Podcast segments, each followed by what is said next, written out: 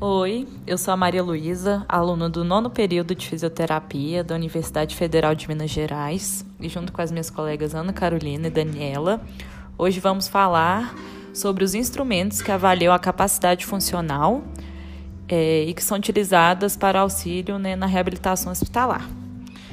A avaliação funcional é realizada para que se possa avaliar os cuidados pessoais e o desempenho do indivíduo nas atividades de vida diária por isso, as escalas de mensuração em score utilizado direcionam a equipe multidisciplinar, incluindo a fisioterapia, a programar os seus objetivos a serem alcançados para sua independência, observando e ressaltando a capacidade preservada e as possibilidades de intervenção no paciente.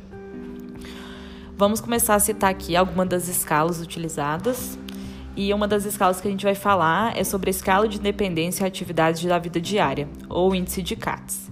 Ela é muito utilizada no ambulatório, mas pode ser usada também no ambiente hospitalar.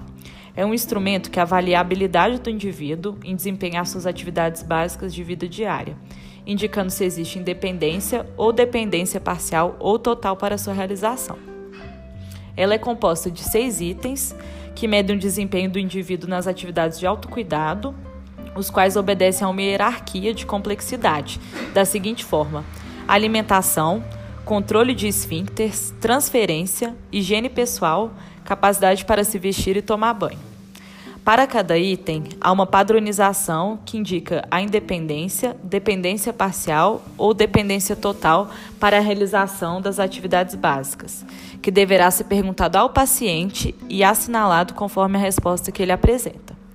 Essa pontuação varia de 0 a 6 pontos, onde 0 indica total independência, para desempenho das atividades e 6 indica dependência total ou parcial nas, na realização das atividades propostas.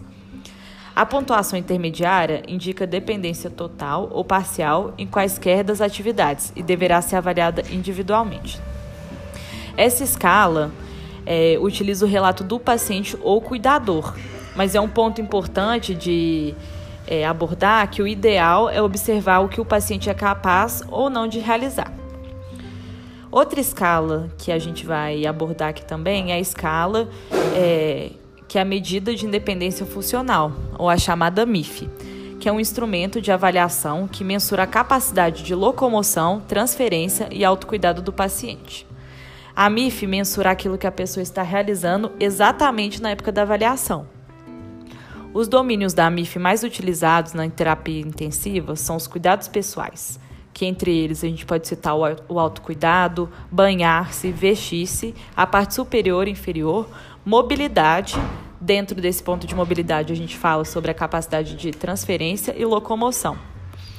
Cada um desses itens varia em sete níveis com as respectivas mensurações, sendo o nível 7 o de independência total e o nível 1 de dependência total. Nos valores intermediários, tem dependência modificada, que é o score 6, dependência moderada com necessidade de supervisão ou preparação, que é o score 5, ou com auxílio direto, que é o score de 1 a 4. No total da escala, uma pessoa sem qualquer deficiência ela alcança o score máximo, que é o de 126 pontos, e aquela com dependência total, o score de 18 pontos.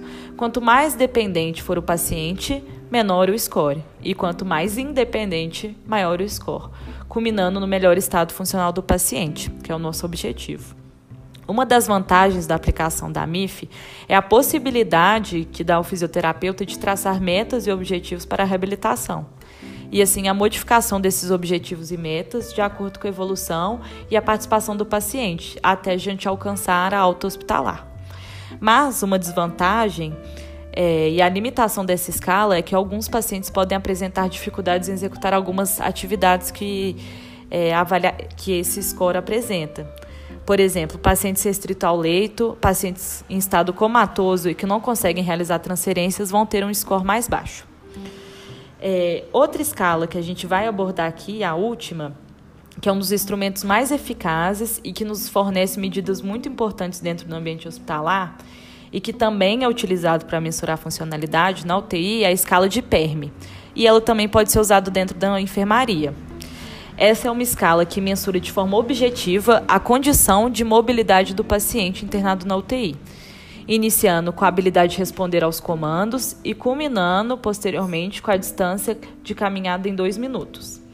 Essa escala de mobilidade, ela apresenta um score que varia de 0 a 32 pontos, divididos em 15 itens que são agrupados em sete categorias, sendo essas estado mental, potenciais barreiras à mobilidade, força funcional, mobilidade no leito, transferências, dispositivo de auxílio para deambulação e medidas de resistência. Nessa escala, uma pontuação elevada indica alta mobilidade e menor necessidade de assistência. Inversamente, uma baixa pontuação indica baixa mobilidade e maior necessidade de assistência. Então, pessoal, foi aqui né, apresentado é, algumas das várias escalas de funcionalidade né, que podem ser aplicadas pelo fisioterapeuta dentro do ambiente hospitalar, visando uma avaliação mais precisa do paciente nesse contexto e com o intuito né, da funcionalidade que é o nosso objetivo. É, apesar de ser é, rápido né, nosso podcast, a gente deixa aqui com vocês né, o, o intuito de vocês aprofundarem ainda mais, de pesquisarem na literatura para mais informações, porque aqui a gente falou qual era o objetivo dos testes e como eles eram aplicados. É, por isso é necessário buscar mais informações. Mas fica aqui o nosso muito obrigado e boa noite.